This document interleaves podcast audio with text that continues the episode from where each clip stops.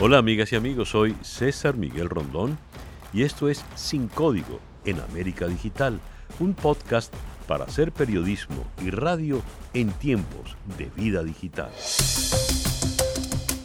Para el día de hoy, ¿qué dicen de la humanidad las pestes de la historia?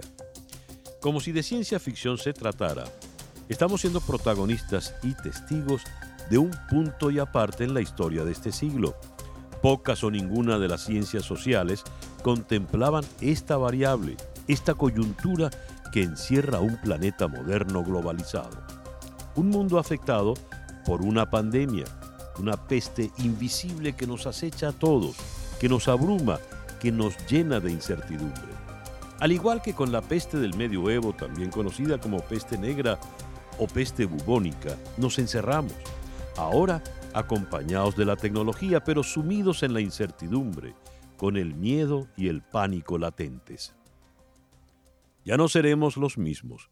Más allá de las consecuencias económicas y políticas que va dejando a su paso, la pandemia del coronavirus, COVID-19, nos cambió a todos. Las pestes, a lo largo de la historia, han representado cambios significativos en la forma de interpretar la realidad. De hecho, han sido la base fundamental de relatos, historias, novelas, mitologías que sirven de base para desarrollar argumentos, argumentos que cambian la perspectiva, cambian las rutinas, cambian la forma de comunicarnos y de relacionarnos. Así nos habrán marcado las pestes que la frase tengo la peste bubónica nos ha servido para describir una fuerte gripe todavía muchos siglos después. Haciendo una revisión histórica, encontramos que las pestes, plagas, epidemias y pandemias, por lo general, han estado asociadas a momentos donde la sociedad ha atravesado por crisis económicas, ecológicas, humanitarias o guerras. Las pestes en la antigüedad eran vistas como un castigo divino, de un dios enojado por el comportamiento del hombre.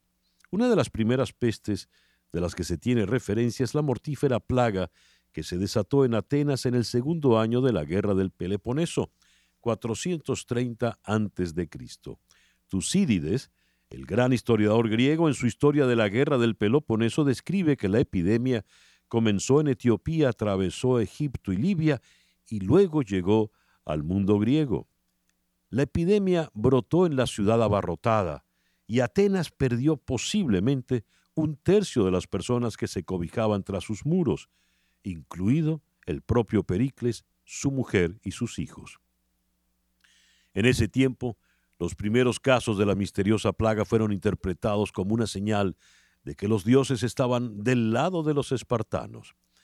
La superstición y el terror cundieron a la par que los contagios de una enfermedad cuya identificación sigue siendo discutida. La llamada plaga de Atenas regresó en dos ocasiones, en el 429 a.C y en el invierno del 426 al 425.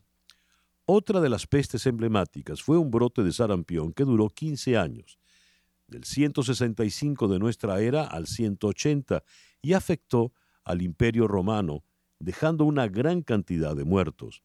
Esa epidemia es conocida como peste antonina o plaga de Galeno, ya que fue Galeno, el médico de Marco Aurelio, quien la describió y dejó registros para la historia.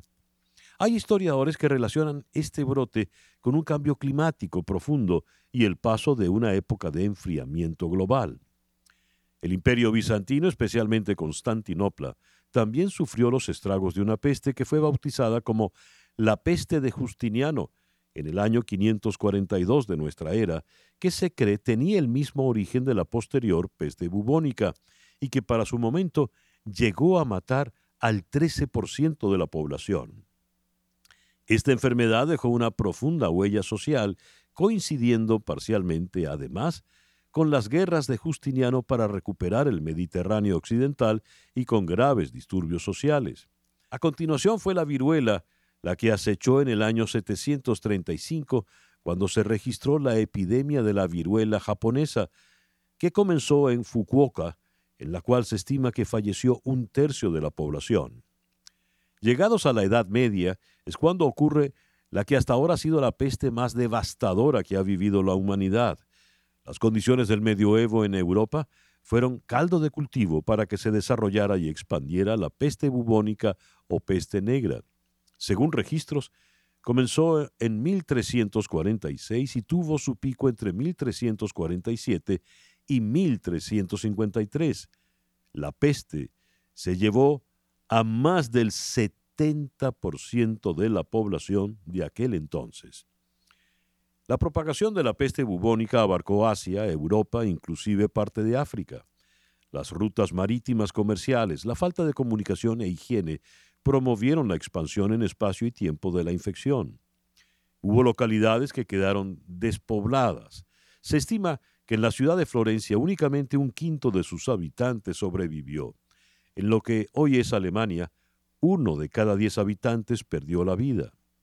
Así como ahora vemos declaraciones desafortunadas de dirigentes que catalogan al COVID-19 como el virus chino, hace 600 años la peste bubónica se usó para acusar a los judíos de ser la causa por la intoxicación de los pozos. Pero la historia de las pestes que han cambiado el curso de la humanidad no termina con la peor de las epidemias registradas.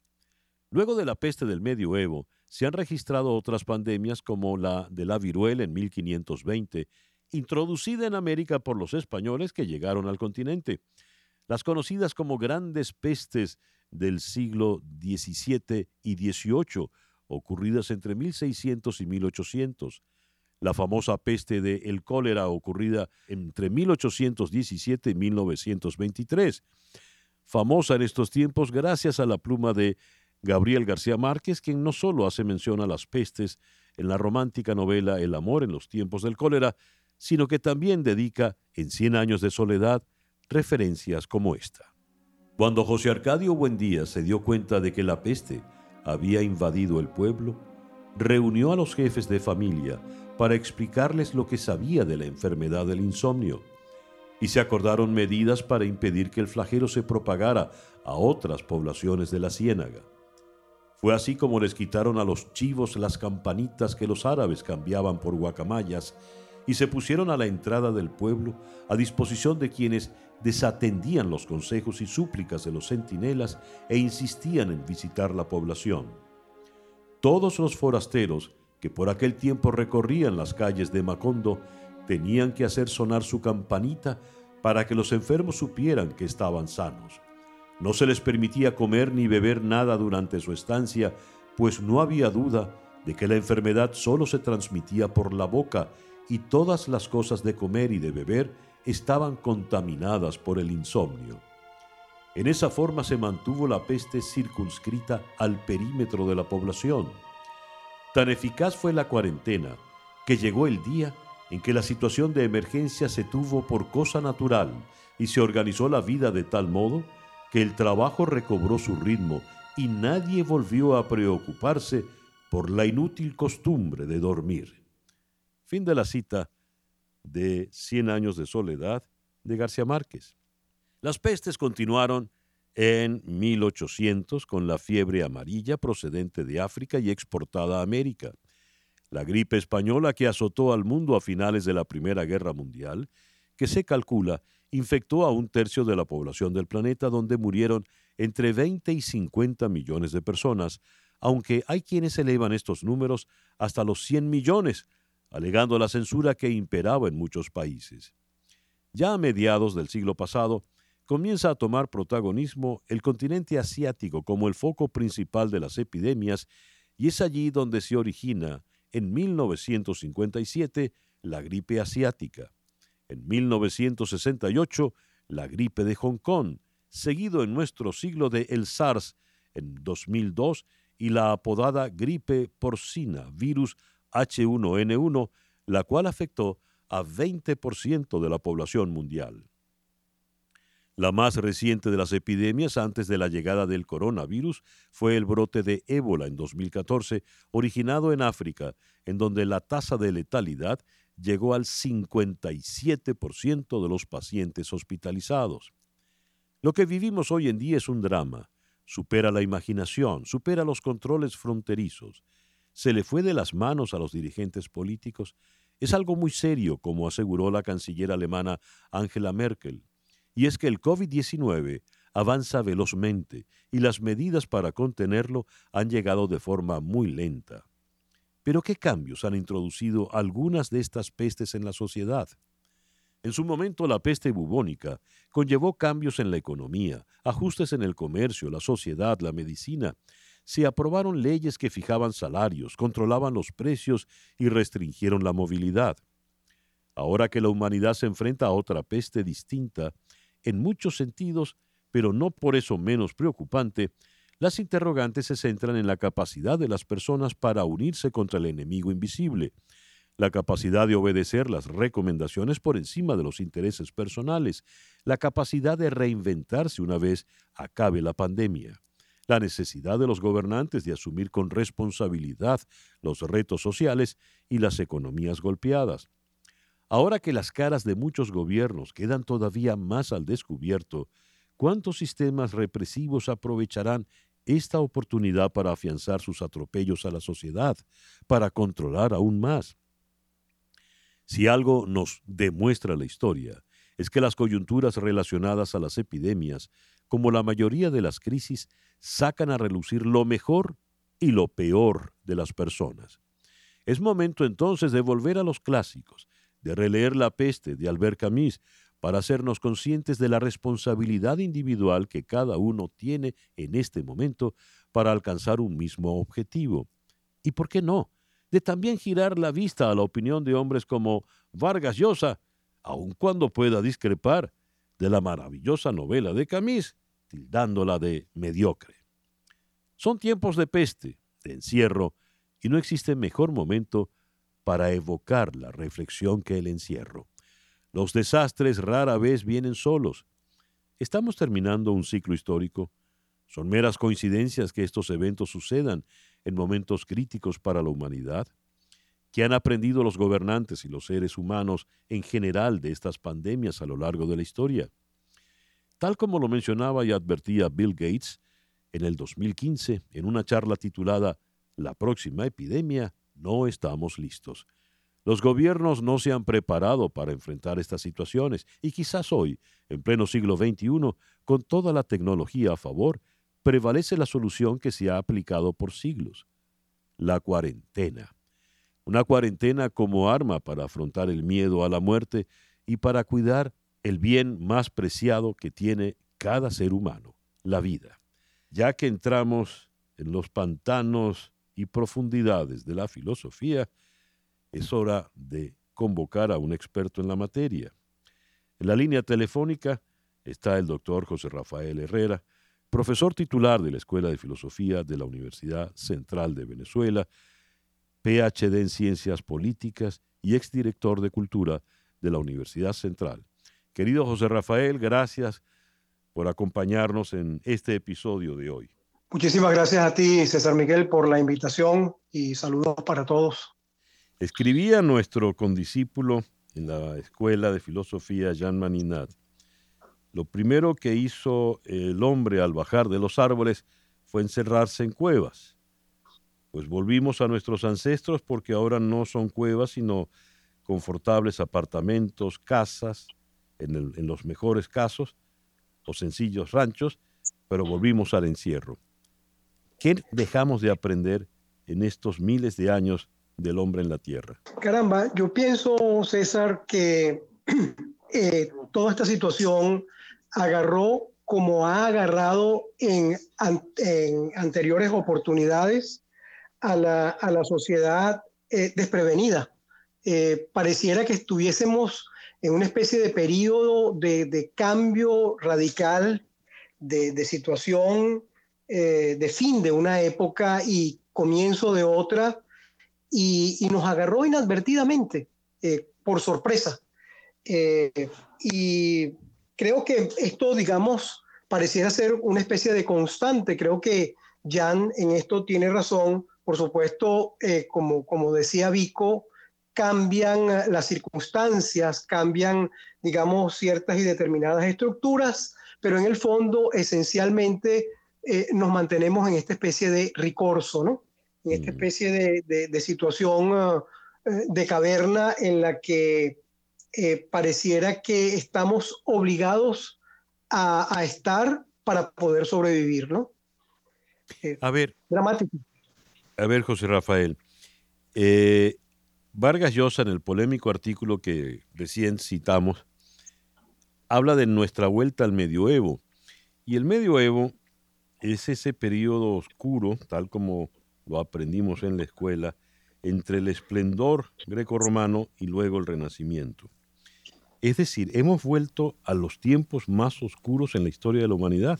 Yo creo que sí, yo creo que eh, no, repito, eh, apoyándome nuevamente en, en Batista Vico, no creo que se trate de una vuelta en bucle, como la definen ahora los posmodernos. Eh, creo que se trata de un ricorso, o como, como la llamaba Vico, la barbarie ritornata.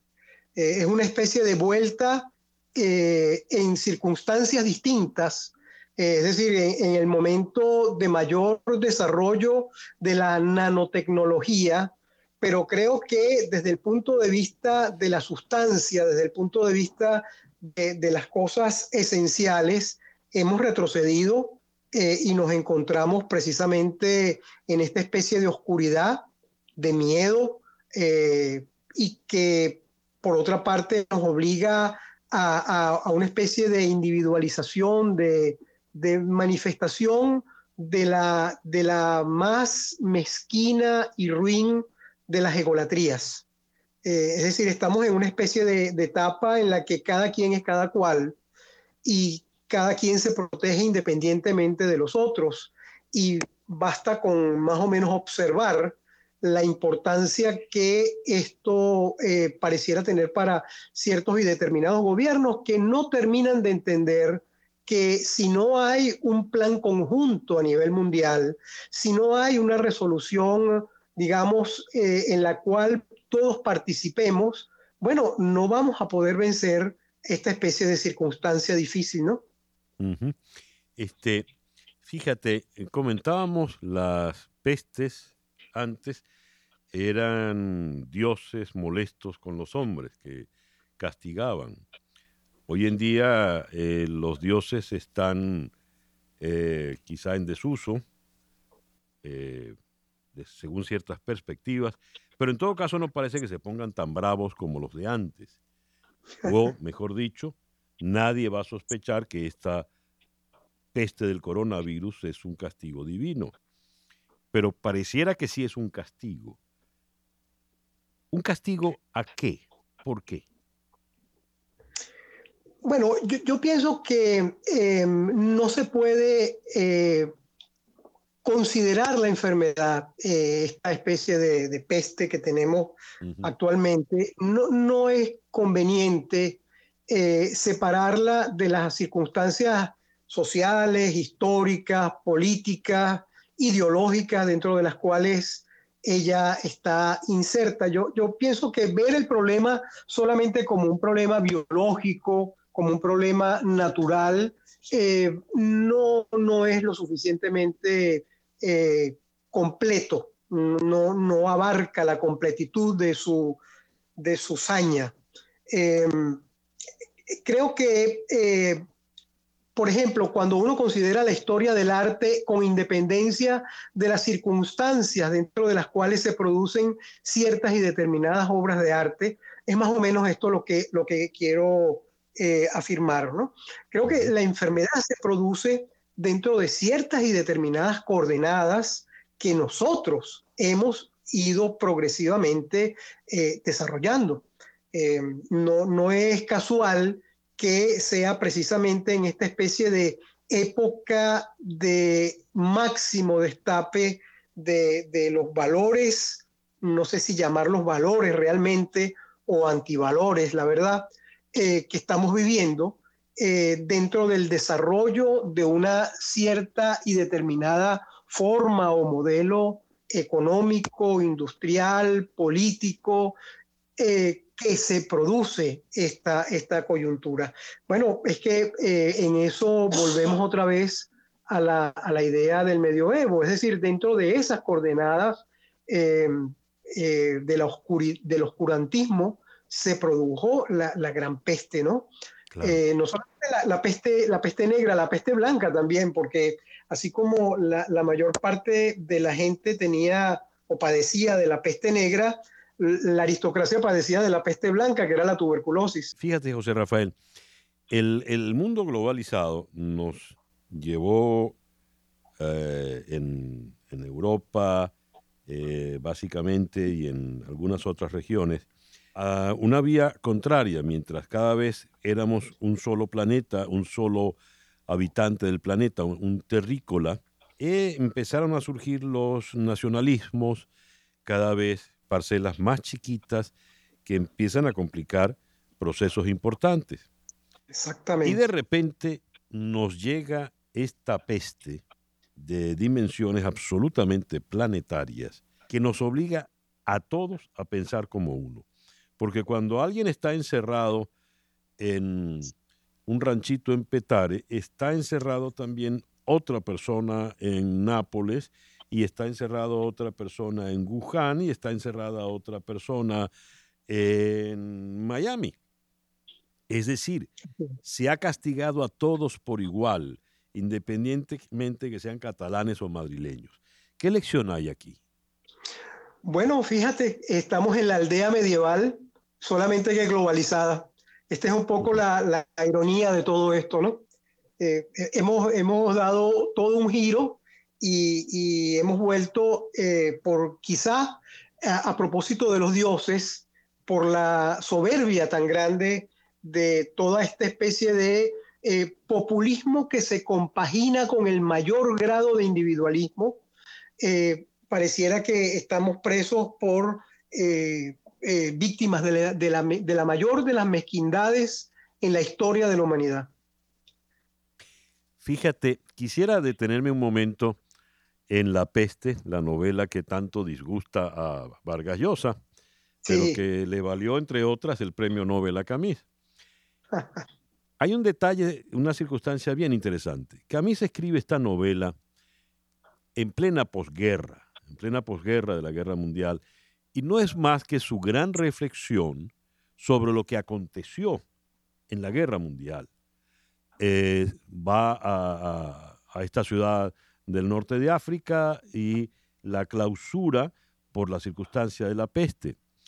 La peste pasa a ser la gran reflexión entonces sobre la solidaridad humana, sobre eh, cómo una crisis de envergadura solo se puede superar entre todos juntos, que eran, como decía, reflexiones sobre la posguerra, según todos los, los exégetas de, de Camus.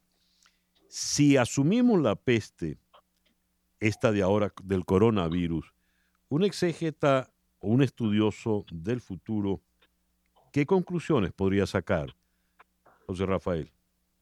Bueno, digamos, eh, como tú sabes que soy un lector eh, de Hegel y pienso que esta, esta etapa difícil y dura que mm, apenas comienza, ¿ah?